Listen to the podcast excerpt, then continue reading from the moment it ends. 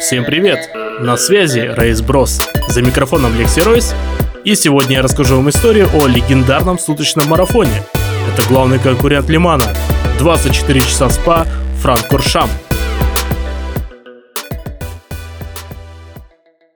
История бельгийского марафона началась в 1924 году. Королевский автоклуб Бельгии решил составить конкуренцию стартовавшему год назад Лиману.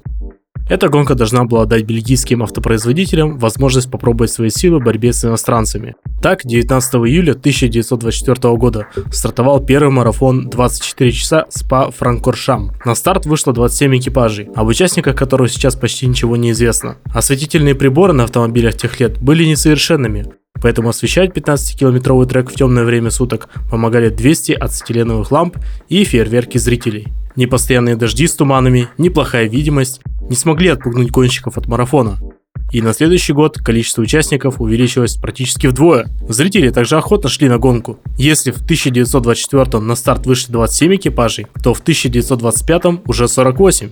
Несмотря на то, что изначально гонка создавалась прицелом на бельгийских производителей, победить они смогли всего лишь единожды. В 1927 небольшая бельгийская марка Excelsior одержала победный дубль в сложнейших погодных условиях. Дождь лил целых 20 часов, и эта команда претендовала на то, чтобы занять весь пьедестал. Но этому помешала серьезная авария с участием одного из гонщиков, которая чуть не стоила ему жизни. Пилот на полной скорости влетел в дерево, но автомобиль, названный в честь бельгийского короля Альберта I, выдержал своеобразное испытание на прочность и спасло пилоту жизнь. Популярность марафона неуклонно росла, но также неуклонно снижалось и количество бельгийских производителей в гонке. Например, в 1928 году на старт не вышло ни одной бельгийской машины, а следующий год и вовсе стал абсолютной трагедией для Бельгии. Один из бельгийских автомобилей, Минерва, сошел с дистанции, убив гоночного маршала, а второй был дисквалифицирован после гонки за полученную помощь от зрителей. Также в этой гонке погиб самый популярный гонщик страны Фредди Шарле, который пытался отыграть упущенное время, но в итоге, не справившись с управлением, попал в смертельную аварию.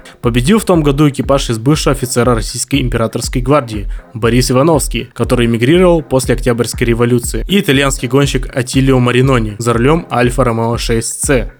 Из-за начала Второй мировой войны марафон прекратит свое существование на целых 10 лет. Но до этих страшных исторических событий в гонке успеет отметиться и Альфа Ромео, побеждавшая 7 раз, и даже Фердинанд Порше, разработавший 7-литрового монстра Mercedes SSK, который принес первую победу немцев в 1931 году. За рулем был князь грузинский Дмитрий Джорджадзе и итальянский гонщик Гофредо Цендер. В 1947 году вновь стартовал Лиман, а через год и Королевский автоклуб Бельгии решил возобновить проведение своего марафона в СПА Франкфуршам. На старт вышел 41 автомобиль, половину из которых составляли довоенные экземпляры. Победу в том году одержал новый Aston Martin DB1, а на следующий год победил Луиджи Кинетти на своей Ferrari 166. Кинетти стал первым гонщиком, победивший сразу двух суточных марафонах в Лимане и СПА Франкфуршам. Но, к сожалению, интерес к суточным марафонам начал быстро ослабевать. Из-за этого организаторы стали проводить двухчасовые гонки, а после 1953 года марафон вновь исчез на 10 лет.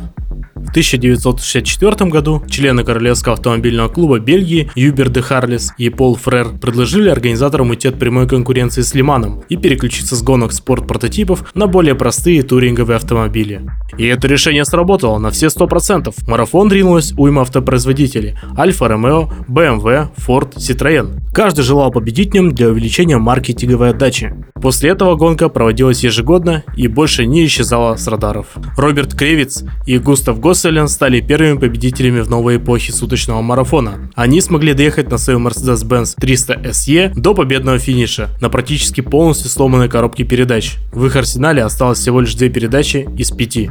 Но дальше настало время BMW, который по сей день считается самым успешным производителем в 24 часах по Франкфуршам. На их счету целых 24 победы за 74-летнюю историю марафона. В 1967 году на гонку впервые приезжает Porsche 911, который становится победителем. Следующие два года 911 так и останется непобедимым. 70-е можно назвать золотой эпохой для марафона. Именно тогда началась ожесточенная борьба между концернами Ford и BMW, которая продолжалась долгие годы. 1971 год известен выступлением знаменитого Mercedes-Benz 300 SEL AMG, прозванного в народе «красной свиньей» за свои размеры и Rocket V8. 14-километровый круг этот монстр проходил чуть больше, чем за 4 минуты. В этой гонке «красная свинья» заняла второе место в общем зачете. Это событие стало знаковым для инженеров из Афальтербаха, чью компанию сейчас знает любой поклонник быстрых автомобилей. В прошлом году в честь 50-летнего юбилея Hub Auto выставил Mercedes AMG GT3 Evo в классической ливрее 300 SEL. Еще 1971 год также стоит отметить участием трех 412 москвичей. Они хоть и были медленнее соперников, но оказались гораздо надежнее. Несмотря на плохую квалификацию, два из трех советских автомобилей смогли финишировать на 16 и 17 местах. Но вернемся к нашему марафону. Скорости на нем все росли и росли. Уже в 1973 году Ханс Йохим Штук без проблем гнал свой Ford Capri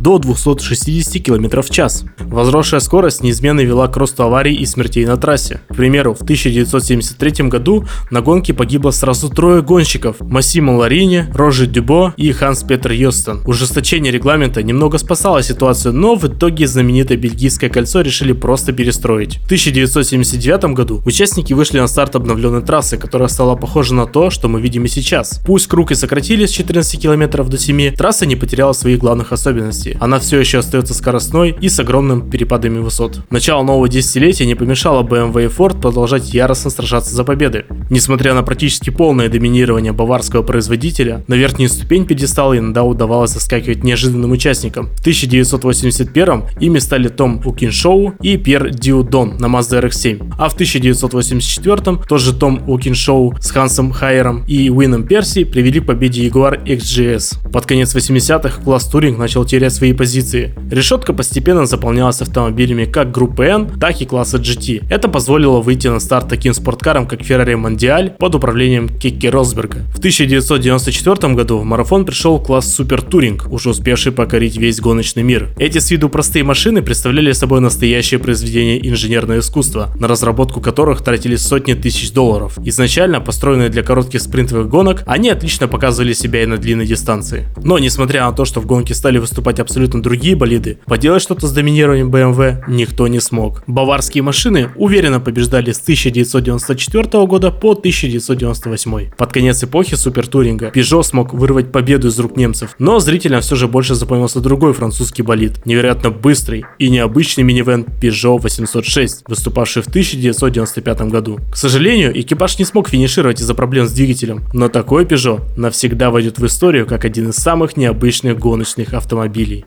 2001 год стал началом новой эпохи. Туринговые машины окончательно ушли из марафона, и их заменили агрессивные спорткары. Dodge Viper, Ferrari 550, Porsche 911 и великолепная Maserati MC12 навсегда вошли в историю автоспорта. Последний вовсе стал легендой. Внешне похожий на спорт-прототип, он полностью соответствовал правилам GT1 и был невероятно успешен, не только в 24 часах СПА. Этот болид за все свое время смог выиграть 40 гонок и принес 14 чемпионских кубков в чемпионате Fiat GT.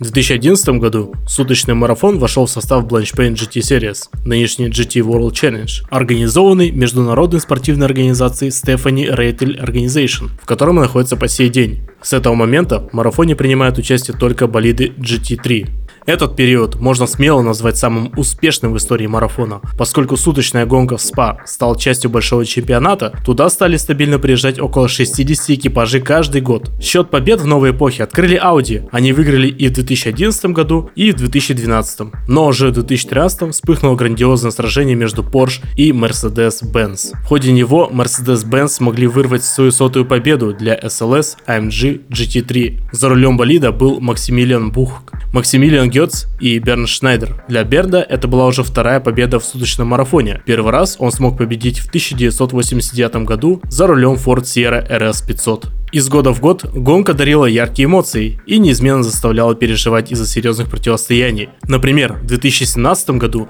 лидирующая позиция переходила целых 58 раз от одного экипажа к другому. Но за час до финиша экипаж Audi St. Lock Racing смог выхватить лидерство и победить с 11-секундным преимуществом над Bentley Team M Sport. Ввиду ковидных ограничений, марафон 2020 пришлось сдвинуть на позднюю осень, в результате чего он чуть не стал единственным в мире 25-часовым марафоном из-за перевода перехода времени с летнего на зимнее. Но такое изменение СРО сразу отвергло, как стало ясно, что договориться с бельгийскими властями о допуске зрителей на гонку не удастся. В 2021 году зрители снова вернулись на трибуны и смогли увидеть десятую юбилейную гонку эпохи GT3. В марафоне приняло участие 59 экипажей, среди членов которых три россиянина. Тимур Бугуславский, Константин Терещенко и Леонид Мащицкий.